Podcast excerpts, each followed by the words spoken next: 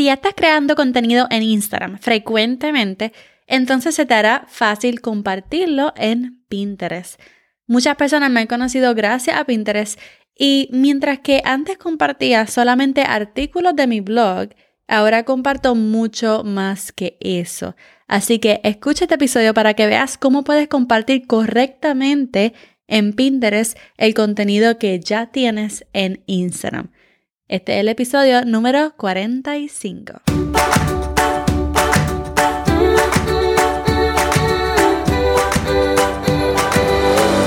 Este es el podcast de la mamita emprendedora. Mi nombre es Jessica Nieves. Escucha aquí conversaciones para aprender cómo otro ha logrado alcanzar sus sueños y aprende los mejores trucos para abrir tu negocio, lanzar tu blog, manejar las redes sociales y mucho más. Eso no es lo único, hablaremos también de nuestra vida de madres y cómo hacer de todos nuestros sueños poco a poco una realidad. Hello, hello, bienvenida al podcast de Mamita Emprendedora. Si esta es tu primera vez, mi nombre es Jessica y estoy sumamente feliz de que estés aquí pasando un ratito conmigo, de que hayas decidido darle play, porque yo sé que este contenido va a ser de mucho valor para ti.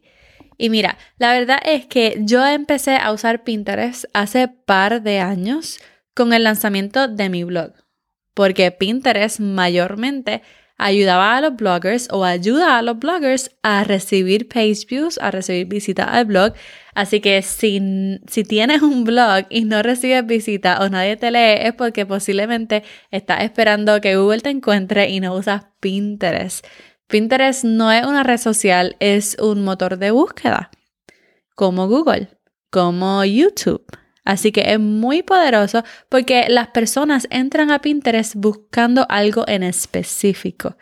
Así que si no tienes blog, no te preocupes porque durante los últimos años Pinterest ha cambiado muchísimo. Ha cambiado muchísimo, lo que permite que puedas subir más de un formato, específicamente formato que ya usamos mucho en otras redes sociales.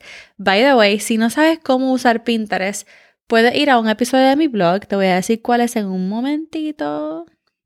Es el episodio número 4 de mi podcast. En el episodio número 4 de mi podcast hablo de cómo usar Pinterest para inspiración de tus proyectos.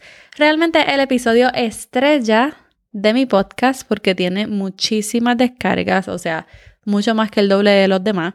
Así que vea ese episodio, el episodio número 4, y realmente tiene muchas descargas gracias a Pinterest, pero de eso podemos hablar en otra ocasión. Así que si todavía no sabes bien cómo usar Pinterest, ve a ese episodio. De hecho, yo creo que te va a ayudar más ir a mi blog directamente, así que si prefieres leerlo y ver fotos que te ayuden, pues ve a mamitemprendedora.com slash episodio 4. Y ahora sí.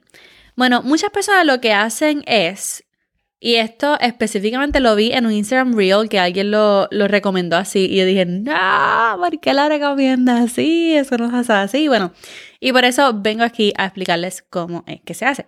Muchas personas lo que hacen es que desde Instagram, porque en Instagram tú tienes la opción, ¿verdad?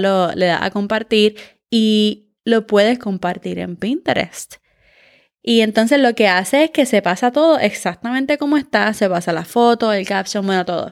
Y realmente esa no es la mejor manera de compartirlo en Pinterest. Así que si ya estás creando contenido en Instagram consistentemente, frecuentemente, sigue estos pasos. Número uno, va a asegurarte de que tengas una cuenta de Pinterest Business, una cuenta de empresa. Así Pinterest te ve como un creador, tiene estadísticas, va a poder promover algunos pins, bueno, tienes que tener una Pinterest Business Account.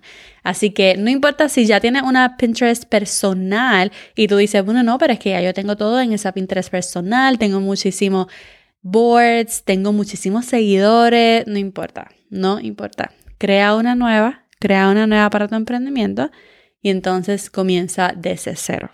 Lo bueno de Pinterest es que no depende mucho de los seguidores, no depende nada de los seguidores, bueno, depende un poquito, pero la mayoría de las veces tú puedes tener muchas vistas sin tener muchos seguidores, porque es un motor de búsqueda y de eso se trata. Así que, número uno, ten una cuenta en Pinterest Business. Número dos, va a subir tu contenido optimizado para Pinterest. Pinterest le encanta el contenido vertical, no horizontal, no cuadrado, ¿ok? Así que va a subirlo de la mejor manera para Pinterest. Si tú vas a subir una frase a Pinterest o una foto, Pinterest no le gustan las fotos cuadradas, no le gustan. Eh, es mejor que sea vertical. Y de hecho mejor porque no solamente porque Pinterest lo prefiere así, porque cuando lo subas te lo va a decir, te va a decir, ah, esta imagen como que no nos gusta porque es muy corta, te lo va a decir. Pero también porque las imágenes largas ocupan más espacio en el celular. Cuando la gente está scrolleando, scrolleando por Pinterest, mientras más larga la imagen, ¿verdad? más espacio ocupa en el celular, así que es mejor. Así también, igual en Instagram. Las portraits son mejor que los cuadrados, por eso mismo, porque ocupan más espacio. Así que nunca suba una frase cuadrada o foto cuadrada, sino que la vertical. Número dos, usa los video pins. Es un formato que ha salido nuevo y tenemos que sacarle el jugo, especialmente todos los que hacemos TikTok y todos los que hacemos Reels. Si ya estamos haciendo videos y yo por lo menos lo estoy rehusando en TikTok, lo estoy rehusando en Reels, los mismos videos, entonces ponlos en Pinterest. Y Pinterest ahora mismo está favoreciendo muchísimo los videos y los story pins, que es lo próximo que le voy a decir. Pero si ya estás haciendo los videos en Reels y ya estás haciendo videos en TikTok, entonces usa Pinterest y sube tu video por allá. Número 3. Los carruseles. Ahora Pinterest tiene story pins y los story pins son como carruseles. Así que cuando hagas tus carruseles para Instagram, simplemente cámbiales el tamaño y súbelos a Pinterest. Y entonces lo que va a hacer es que los va a subir, los va a cargar desde tu celular. No va a compartirlo desde Instagram, lo va a subir en Pinterest, va a subir el video, va a subir el carrusel, va a subir la foto. Y el tip número 3, ¿verdad? Es que vas a escribir un caption con palabras claves. Palabras claves para que no uses el mismo caption de Instagram. Y lo malo es que cuando se pasa automáticamente todo el caption igualito a Pinterest, entonces no está optimizado para Pinterest porque va a ser muy largo, porque muchas veces en Instagram usamos eh, captions largos. Y en Pinterest lo más que importa es que uses palabras claves, palabras que la gente esté buscando. Así que ve al grano con Pinterest, escribe un caption sencillo, pero que hable de lo que estás ayudando a resolver con tu publicación. Estas son algunas formas de reusar el contenido que ya tienes en Instagram, que ya creaste. El contenido ya lo creaste. ¿Por qué no puedes aprovechar Pinterest para que entonces ganes más visibilidad?